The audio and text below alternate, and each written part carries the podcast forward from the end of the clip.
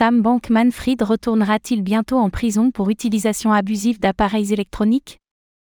Alors que des manquements aux conditions de la liberté conditionnelle de Sam Bankman-Fried ont été pointés du doigt, le juge Lewis Kaplan évoque la possibilité de le renvoyer en prison.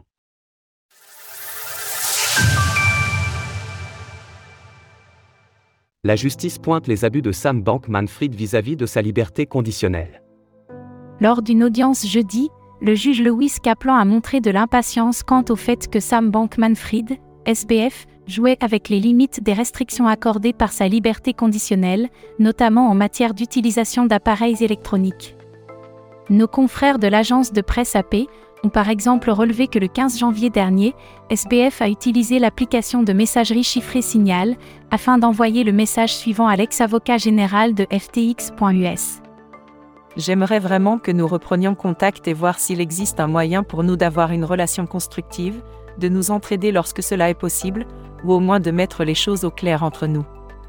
J'aimerais vous appeler très bientôt et en discuter le juge estime qu'un tel message peut être vu comme une tentative de commettre un crime fédéral. En effet, les procureurs fédéraux ont rapporté que l'ex-PDG de FTX tentait potentiellement d'influencer un témoin avec des preuves à charge contre lui. Un retour probable en prison Face à de tels comportements, le juge fédéral a commencé à évoquer un retour en prison de l'intéressé, de manière à prévenir toute tentative d'abus. Il s'est d'ailleurs interrogé sur la pertinence de sa liberté conditionnelle. Pourquoi me demande-t-on de le lâcher dans ce jardin d'appareils électroniques?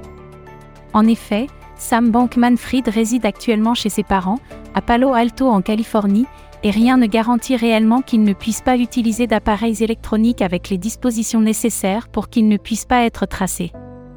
L'éventualité de lui interdire tout accès aux appareil est également considérée, mais cette mesure reste difficile à mettre en place, et son avocat, Mark Cohen, a montré son opposition à ces propositions. Le fait que SBF soit toujours en liberté conditionnelle peut interroger, compte tenu des manquements avérés aux conditions de celle-ci et de la gravité de ses crimes financiers. Néanmoins, il faudra encore patienter avant de voir le dénouement de cette affaire, dont un procès provisoire est prévu pour le mois d'octobre prochain.